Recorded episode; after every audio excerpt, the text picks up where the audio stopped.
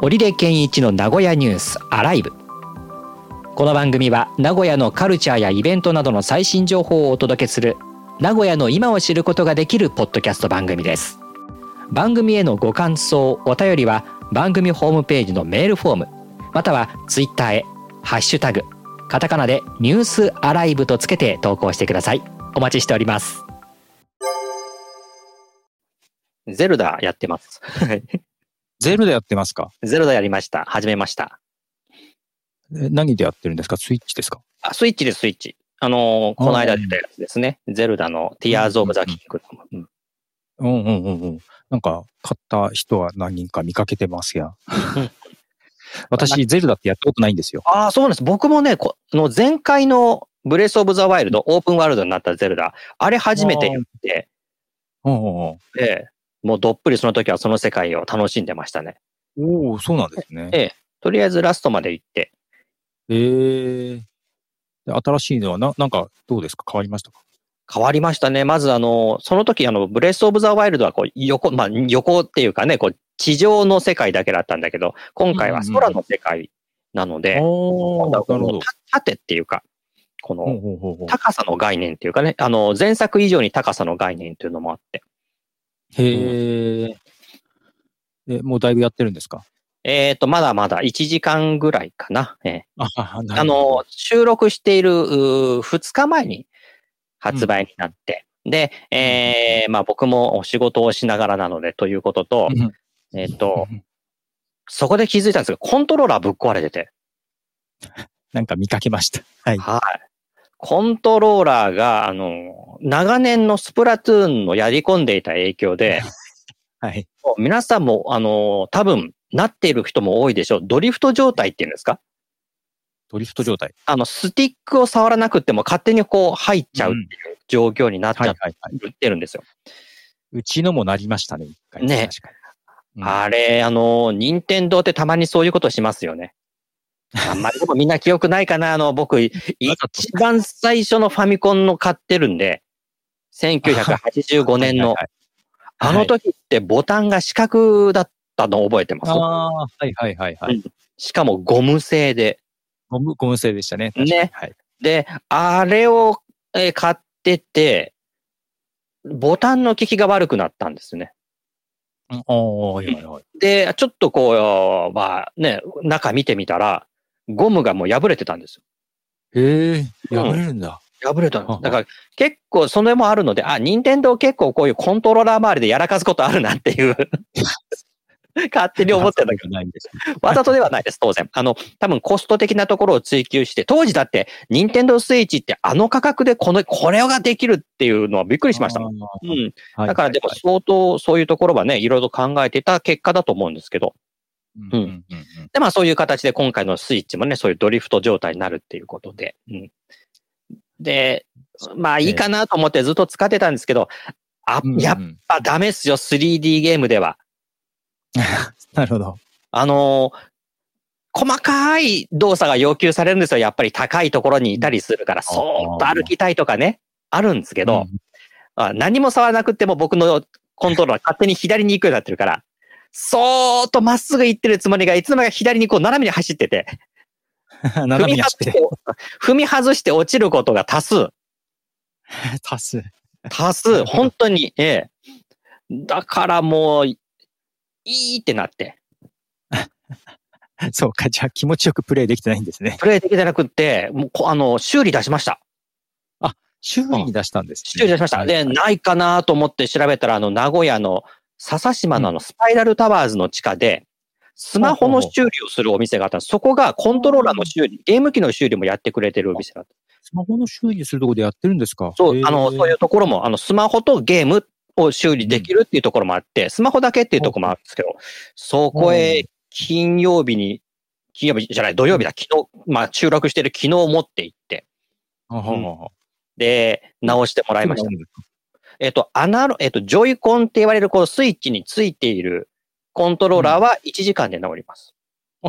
そんなすぐ治るんですねう。ん。で、賞味20分くらいなんですけど、まあ、余裕持って1時間経ったら来てくださいねって言って。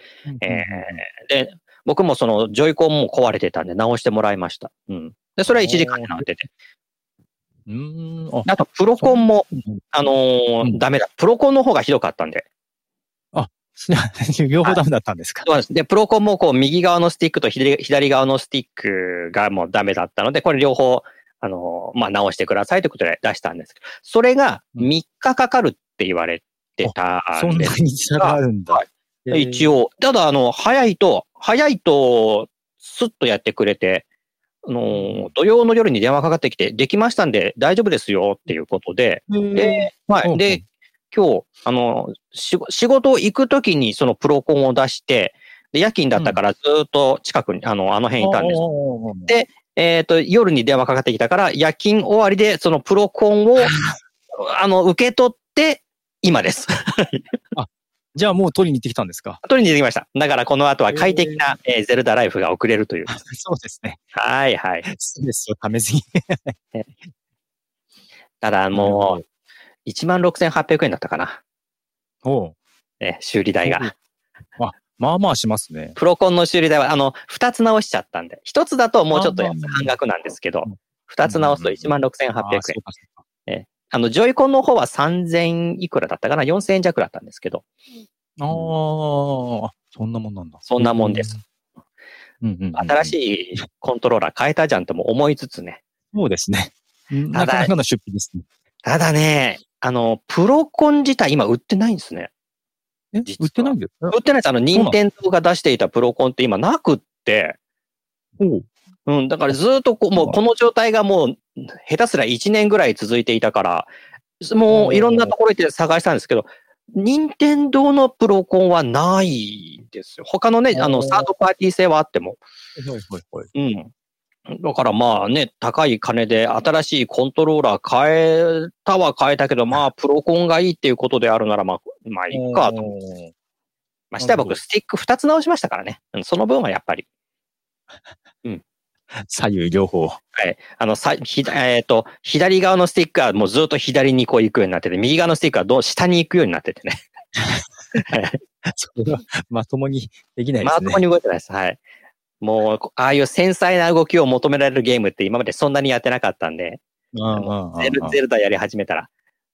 いや前前作やってた時はそんなことなかったんですね。だから、そんなことはうんうんうん違和感なかったし。あと、そんなにこの、シビアな操作っていうか、こう高いところをおっとっと綱渡りみたいなことをすることって、前作はそんなになかったから気がつかなかったと思うんです。今作ダメで した。もう落ちる落ちる。じゃあ、難易度が上がってるかどうかもまだわかんないですね。やってないですね。あの、自分 の、あの、コントローラーが難易度を上げてくれてたので、わかんないで。そうですすよね。 なるほど。えええーえ前回がクリアするまで結構時間かかったんですかあの、のんびりやってたんで、80時間、90時間ぐらいかな。うん。うんうんうんうん。あ、それぐらいかかるんだ。うん。いやあでもー、他のと、他のところは、あの、あれ、オープンワールドになったから、こう、正規ルートっていうか、このルートで行くとクリアですよ、っていうのは一応あるけども、その他にももう分岐というかね、あの、いっぱいあるんですけどうんうんここまではやっぱり手がつけられなかったですけどうんうね。んうんうんうん。あ、そうかそうかそうか。うん。うん。オープンワールドですもんね。いや、やれることがいっぱいありますよやるね。こといっぱいありますよ。もう、あと今、よりマインクラフト的な要素が増え始めて、ほえぼえ、なんか作ったりもするんですか作ったりするんですよ。へ工作え工作をするっていうような感じで。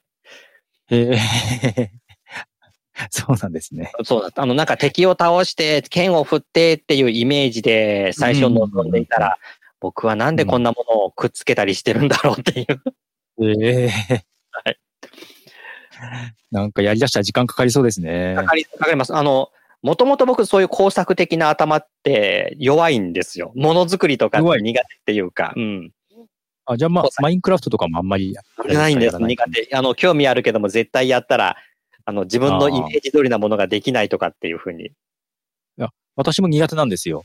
うん、は息子とかがと得意ですごいなんか、なんか作ってるっていうのはあるんですけど、うん、うん、私はああいうのと苦手で、オープンワールド自体ちょっと苦手で、うん、うんうん。そうなんですよ。だから、やれることが多い分、うん。楽しいんだけど、目の前にそういった道具が転がっていて、はい、これ使って何かやってねっていうヒントがあったり、うんでヒント、ヒントのようにそこが置いてあるんだけど、えって、もう最初からもうなんか、これを使ってどうするんだろうっていうことが試されます。うん。まあけど、ゼルダはね、人気のシリーズですからね。ね各、あの、ゲームレビューも軒並み満点を取ってるとかっていう話ですからね。ええそうなんだ。ええすごい。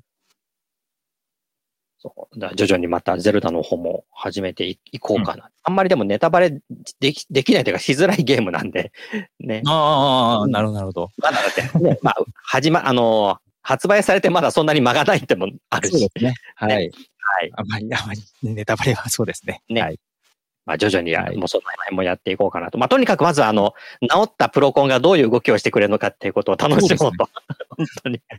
そこから、うんリンクが止まるって感動してると思います。止まる。いいですねじゃあ、またそれで、はい ゼルダを。ちょっと ゼルゼルダダのの世界にこれで、あの、没頭できるっていう、本当にもう余計なストレスだったから、横、横横に動くっていうのが、